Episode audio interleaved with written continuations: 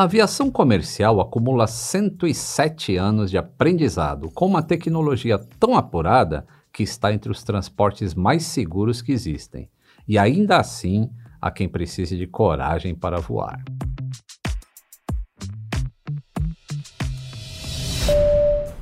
Atenção, passageiros! Bem-vindos ao voo número 22, partindo da milenar arte de contar histórias com destino ao fascinante universo da aviação. O tempo em rota é agradável e sem jet lag.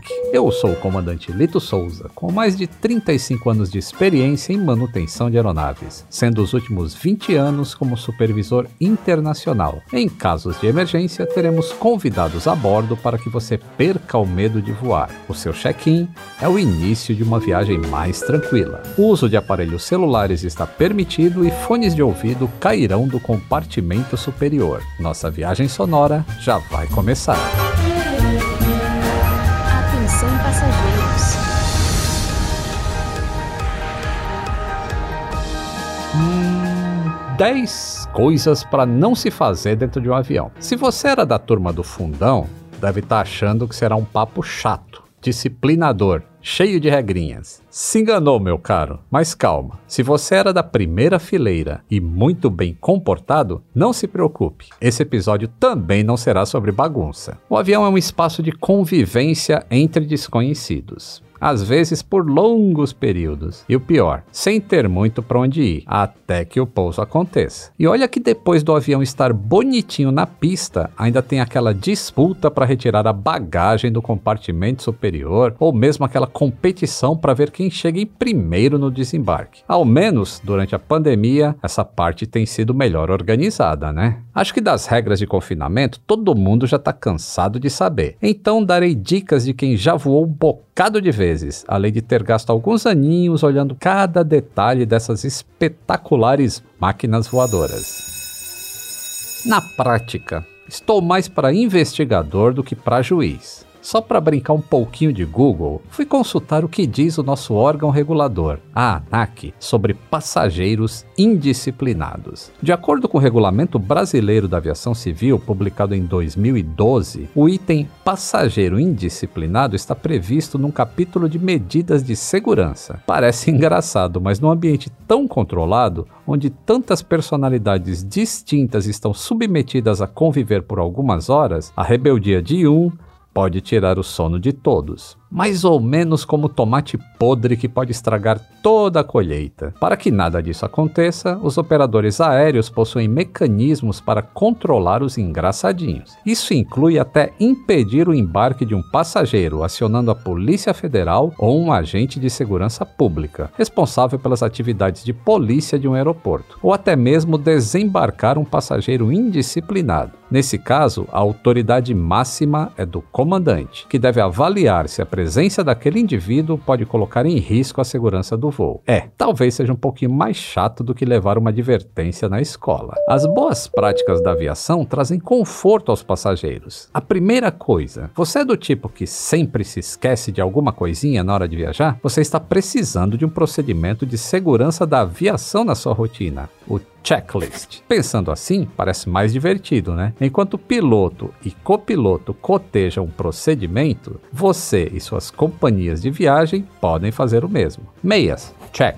Máscara para todos os dias, check. Álcool em gel, check. Passaporte, check. Conferiu todos os itens da sua bagagem? Vamos então para as dicas do que não fazer dentro de um avião. E o mais importante, por que não fazê-las? Dica número 1: um, não durma durante a decolagem ou durante o pouso. Existem dois motivos para isso. O primeiro é que, como eu sempre digo, aviões são super seguros, mas não são infalíveis. Então, se você tiver que sair de um avião em emergência, vai ficar meio torpe por causa do sono, o que pode atrapalhar a sua evacuação.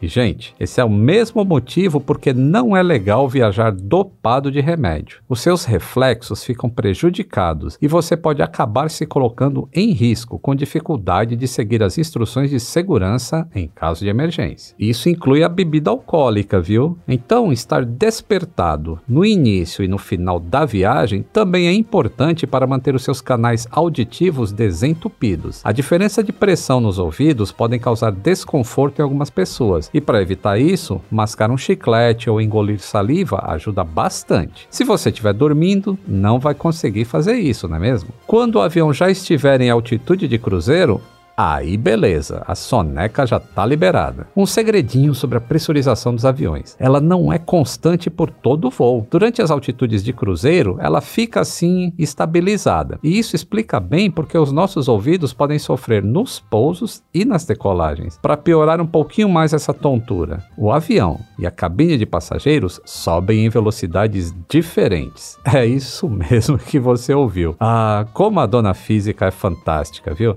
Ué, Lito, mas se a cabine está dentro do avião, como isso é possível? Caros passageiros, através dela, sempre ela, a tecnologia, existe um computador com um processador que controla a pressurização. Uma aeronave sobe com uma determinada razão até chegar ao seu nível de cruzeiro. No início da decolagem, essa razão pode ser, por exemplo, de 3 mil pés por minuto enquanto a pressão dentro da cabine vai variando numa razão de no máximo 500 pés por minuto, para evitar aquele desconforto excessivo dentro do seu ouvido. Essa variação de pressão permite que a cabine suba da altitude do aeroporto em que você está decolando até 8 mil pés de altitude. Se a cabine está subindo, ainda que devagar, isso explica o incômodo no seu ouvido. O mesmo ocorre na hora que a aeronave começa a descer. As válvulas começam a alterar a pressão interna até o momento do pouso, em que a pressão de dentro do avião vai ser exatamente igual à da pressão do aeroporto. Parece mágica, não é? Mas é engenharia aeronáutica. Mas pessoal, não precisa se debruçar contra a parede do avião. Ah, Elito, por quê? Eu posso quebrar a janela? Nem a pessoa mais forte do universo, com a ajuda da segunda pessoa mais forte, conseguiria. Não é uma dica de segurança de voo, é uma dica de higiene mesmo. Ou você acha que naquele dia só você teve a ideia de encostar e cafungar na parede do avião? Aviões são lugares compartilhados, pessoal. Então, encostar a sua cabeça onde alguém já respirou, tossiu, espirrou, me parece um pouquinho desagradável, não é mesmo? Isso vale também para o ônibus que você pega todo dia. Então, leve as mesmas práticas de higiene para dentro do avião. Dica número 2. Evite bebidas que borbulham, tipo água com gás, gin tônica, refrigerantes, champanhe. Desculpem, por causa da diminuição de pressão, você fica mais gaseificado e vai se sentir bem mais inchado e constipado durante o voo. E seu vizinho não vai curtir os gases não, viu? Aqui vale uma explicação técnica que você deve decorar para usar em caso de flatulência. Pega um bloquinho para anotar, é muito importante. Soltar gases durante um voo pode não ser falta de educação. A culpa é todinha da ciência. É muito natural sentir mais flatulência durante os voos, porque quanto maior a altitude, mais gases intestinais são produzidos pelo nosso organismo. E sim, a gente teve cientista que se debruçou sobre esse curioso caso. Investigaram, pesquisaram e fizeram comparações até chegar a uma resposta com embasamento teórico. O que acontece é que em altas altitudes a pressão diminui. Portanto, o gás ocupa mais espaço, aumentando de volume. Outra consequência é ficarmos mais inchados, sobretudo na região do abdômen durante uma viagem aérea. Para se ter uma ideia, um litro de gás ocupa um volume 30% maior em uma altitude de cruzeiro do que ao nível do mar. Bom, mesmo com os pés firmes na terra, todos os humanos expulsam uma quantidade surpreendente de gases por dia. Nessa hora a turma do fundão já tá dando muita risada, né?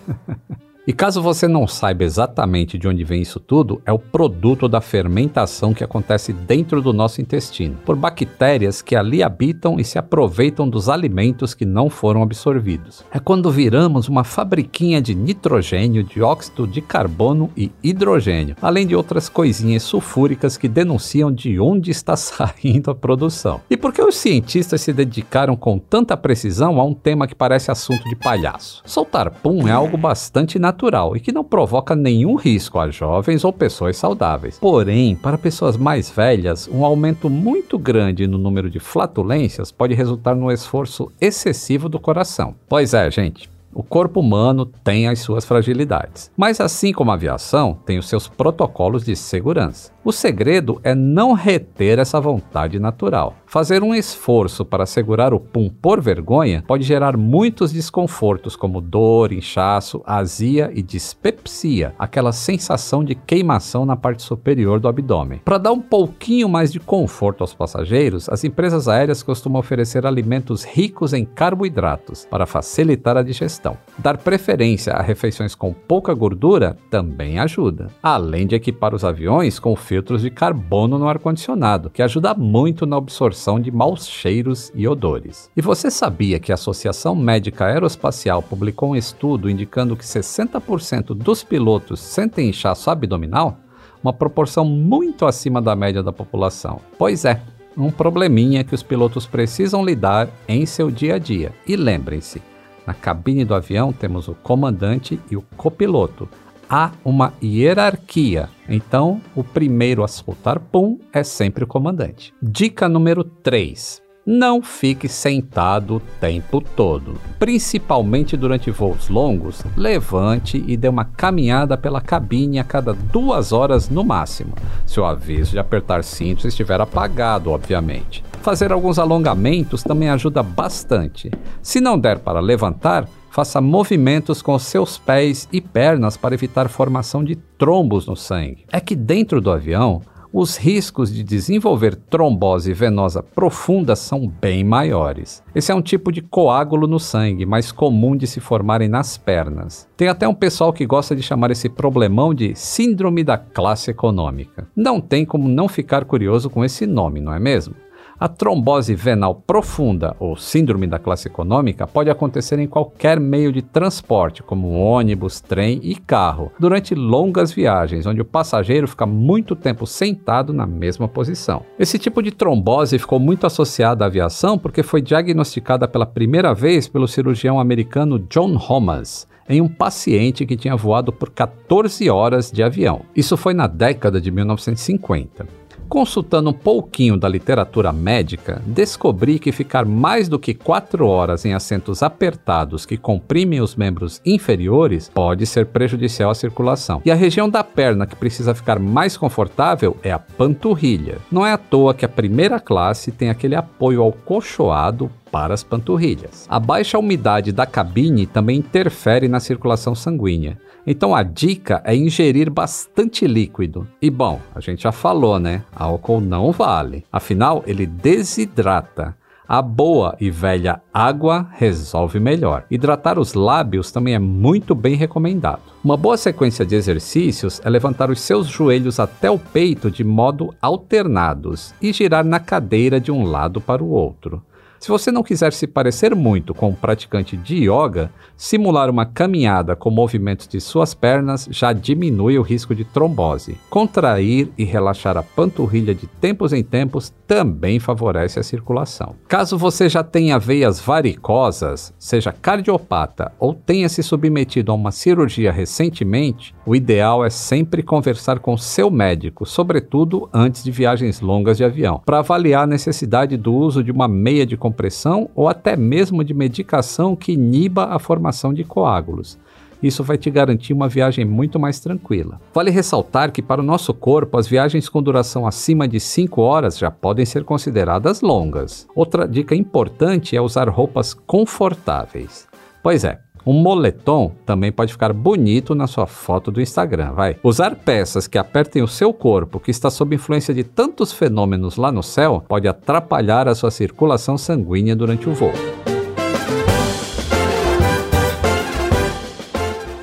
Dica número 4. Se você é do tipo que sente muito frio, sente-se na parte de trás do avião, onde o ar é menos frio. Só que eu já aviso se você sentar lá atrás a sensação de turbulência e de balanço é maior para quem senta nas últimas fileiras. Por outro lado, a região mais gelada da cabine é a mais próxima das asas. Antes de explicar melhor como funciona o sistema de ar-condicionado dentro dos aviões, quero contar uma curiosidade. Na época dos meus queridos Electras, se usava gás refrigerante, o Freon, para controlar as temperaturas internas dos aviões.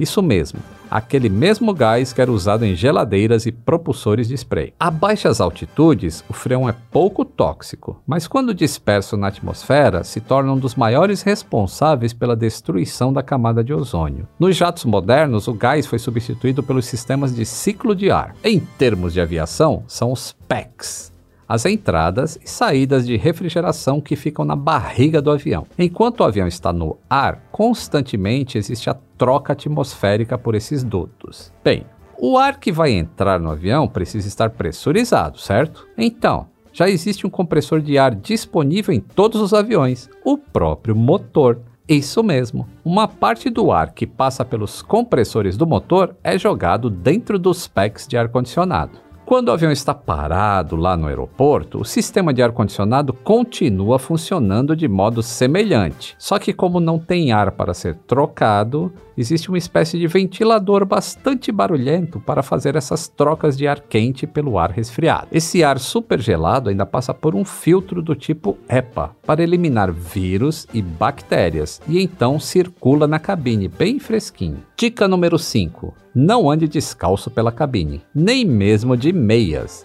Essa é uma dica para além de tempos pandêmicos, viu? É uma dica de higiene que nunca sai de moda. Afinal de contas, as pessoas vomitam em aviões, derramam xixi no chão do banheiro e algumas até cortam os pés em algum caco de vidro de copo que tenha caído e quebrado. E aí você vai passar descalço em cima do sangue de outra pessoa? Então, andar descalço em casa Beleza. Mas em avião, nunca faça isso. O avião não é a nossa casa, mas também não é um bar. Sim, eu sei que em muitos voos se oferecem cartas incríveis de vinhos, ou em outros umas garrafinhas mais medianas, porém gratuitas. Mas ainda assim, muito longe dos luxos da época de ouro da aviação. Eu digo isso porque acho incrível aquelas filas enormes para se usar o banheiro. Se você é do tipo que tem a bexiga bastante ativa, preste atenção onde estão todos os banheiros disponíveis. Em aviões que fazem voos muito longos sobre o oceano, é comum ter mais de oito banheiros disponíveis para todo mundo fazer suas necessidades. Já sabendo quais são suas opções, verifique os avisos luminosos para saber qual banheiro está disponível para o uso. Ah, e o mais importante, verifique se o aviso de atar os cintos está desligado. Só assim você está seguro para circular na cabine, beleza? E mesmo com tudo isso à disposição, ainda tem muita gente que cai numa tentação um pouco exótica formar fila na porta do banheiro. Eu não sei se é medo de perder a vez, vontade de bater um papo ou só esticar as pernas. Pessoal, nem precisamos relembrar que estamos em tempos de pandemia e todos os movimentos dentro de um avião devem ser bastante pensados para se evitar qualquer possibilidade de aglomeração. Só que, mesmo nos lembrando de como era voar antes disso tudo, esse é o curioso caso dos passageiros que gostam de ficar desconfortáveis durante uma viagem aérea. Esse era um hábito que também trazia muito desconforto aos passageiros sentados próximos ao banheiro. Muita gente reunida muda o conforto desses passageiros em muitos níveis, como ruído e temperatura, como se já não bastasse o barulho de descarga. E lógico que lavar as mãos é fundamental para evitarmos a contaminação do Covid. Mas até você chegar ao banheiro e incomodar várias pessoas que precisam se levantar para você passar, é mais prático e mais seguro sempre ter em sua bagagem de mão um frasco de álcool em gel. E não se preocupe, a ANAC autorizou o embarque com até 500 ml de álcool em gel para voos domésticos. Em voos internacionais, o limite continua sendo 100 ml. A exigência é manter a substância em uma única embalagem plástica e transparente para permitir a inspeção visual. Dica número 6. Não use lentes de contato. Em voo, prefira usar óculos ao invés das lentes de contato. É que o ar da cabine é muito seco. E a menos que você fique pingando colírio a cada 30 minutos, prefira usar óculos. A falta de umidade na cabine prejudica a lubrificação dos olhos, podendo provocar irritação. E em tempos de pandemia, a última coisa que queremos é que você caia na tentação de coçar o seu olho antes de lavar as mãos. Fora que se você tirar aquele cochilinho durante a viagem, vai acordar com o olho tão embaçado que não poderá curtir a beleza dos céus.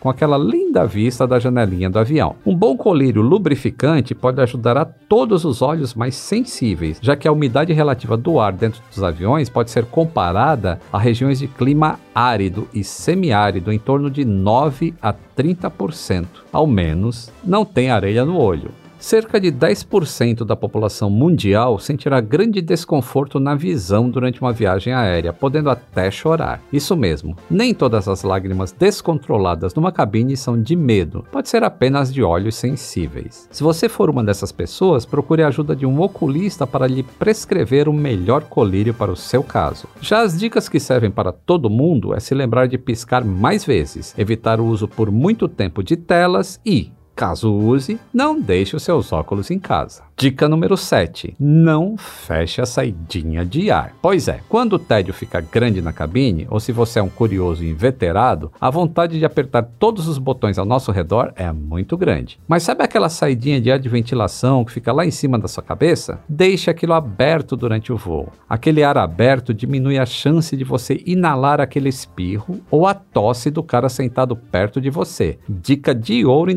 2021, hein? E se você é do tipo que morre de frio, frio durante o voo, leve um casaco, mas deixe a ventilação aberta. Inclusive, pesquisadores já relataram que o recomendado é que a ventoinha esteja num fluxo de ar médio ou alto durante todo o voo. Assim, qualquer vírus que possa ser expelido por outro passageiro através de um espirro ou de uma tosse terá uma barreira a mais para entrar na zona de respiração dos passageiros ao redor. Agora, sabe uma outra saída de ar que você deve sempre se preocupar? A da tampa do seu iogurte. Por causa da pressurização da cabine, as chances de você abrir um potinho lacrado e espirrar tudo em você é enorme. Então, sempre faça uns furinhos na tampa antes de abrir embalagens. Bom, eu nem sei se precisa explicar o porquê. Lembra que a gente já falou que aumenta o volume dos gases durante o voo? Então, o iogurtinho está fechado ali, diminui a pressão do lado de fora, a pressão ali dentro fica maior com mais volume. Na hora que você abre, vai sujar sua camisa. Dica número 8: não se desidrate. Beba água. Beba muita água durante o voo. Como já vimos, o ar é muito seco na cabine e você desidrata facinho sem perceber. Sabe aquela dor de cabeça que você sente às vezes no final do voo? Então, é desidratação.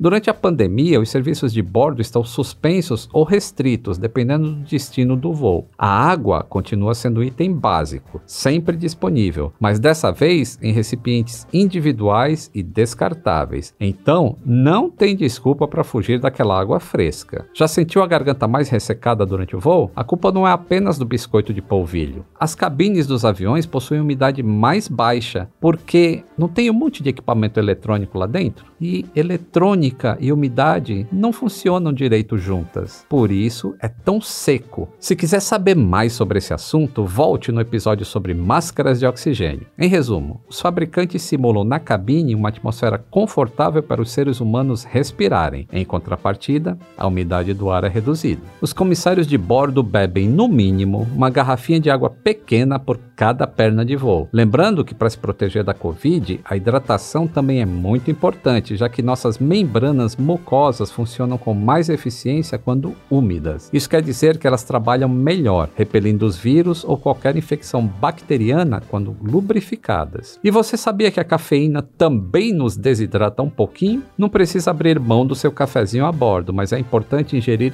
água junto. Uma dica na hora de ingerir alimentos ou bebidas dentro do avião é desinfectar suas mãos com álcool em gel antes de retirar a máscara e repetir o mesmo procedimento assim que terminar para colocar a máscara de volta. Caso você queira usar a bandeja, vale também passar um álcool em gel com papel para garantir a sua higienização. As empresas aéreas estão se precavendo e seguindo rígidos protocolos sanitários, mas um passageiro precavido é sempre bem-vindo. Dica número 9. Agora sim, eu vou dar uma dica do que realmente não fazer. E tem gente que não vai gostar, nada, nada. Não beba bebidas alcoólicas. Já falamos e repetimos que o ar do avião é seco, né? Então evite o consumo de bebidas alcoólicas, já que nas alturas o efeito de desidratação é ainda mais rápido. Eu sei que uma tacinha de vinho pode ajudar a aliviar as tensões, mas combinada com a baixa umidade da cabine, o seu corpo terá uma experiência adversa. E tem outro probleminha. Com o ar mais rarefeito dentro do avião,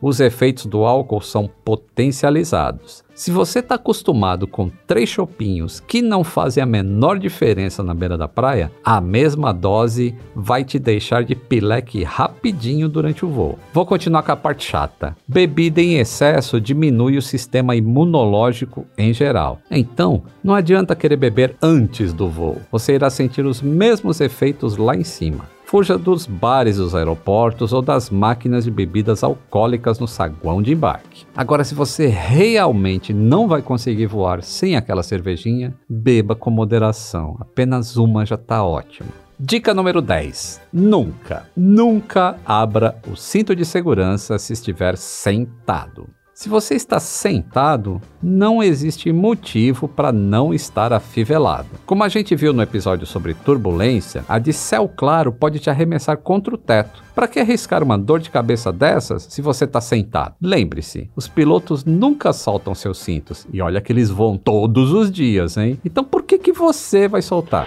Portas em manual. O nosso corpo está em constantes mudanças e se adapta a diversos ambientes. Dentro da cabine de um avião não é diferente. Apesar de serem ambientes totalmente controlados e que, com o amparo da tecnologia, podem nos oferecer segurança e muito conforto. Com os atuais níveis de segurança da aviação comercial, muitas vezes os passageiros indisciplinados provocam mais risco a um voo do que as máquinas, sempre confiáveis e revisadas. Com essas dicas, o seu corpo poderá se adaptar ainda melhor em sua próxima viagem aérea. Para encerrar, eu queria falar um pouquinho de jet lag, um mal que acompanha os viajantes de longas viagens. É aquela sensação de fadiga e cansaço por conta do fuso horário e provoca distúrbios de sono. Em geral, o corpo precisa de 12 horas para se adaptar à mudança de apenas uma hora no fuso. Imagina quem viaja para a Austrália ou para o Japão. Não é fácil enganarmos o nosso corpo. Mas algumas dicas podem ajudar a diminuir o impacto dessas mudanças. Você pode ir treinando seu relógio biológico com horários do seu lugar de destino alguns dias antes de viajar. Durma bem na noite anterior à do seu voo. Quanto maior o cansaço do seu corpo, mais duradouros serão os efeitos do jet lag no organismo. E sabe o que pode ajudar muito a reorganizar o seu relógio biológico?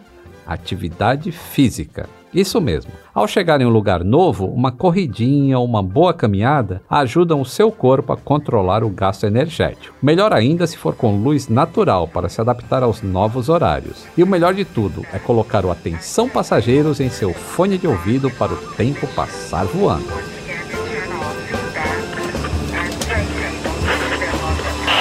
Atenção passageiros, o nosso voo pelas histórias da aviação acaba de aterrizar. Nos encontramos no próximo embarque. Um grande abraço e até o próximo voo!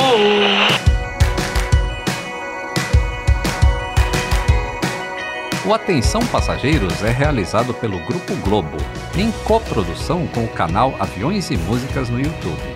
Eu sou o comandante Lito Souza, de acordo com Panda Betting, o popstar da aviação brasileira. Para esse episódio, consultei o artigo da Reader's Digest, de 15 de julho de 2020 a RBAC número 108 da ANAC de 2012 e revisão da nutróloga doutora Marília Zanetti.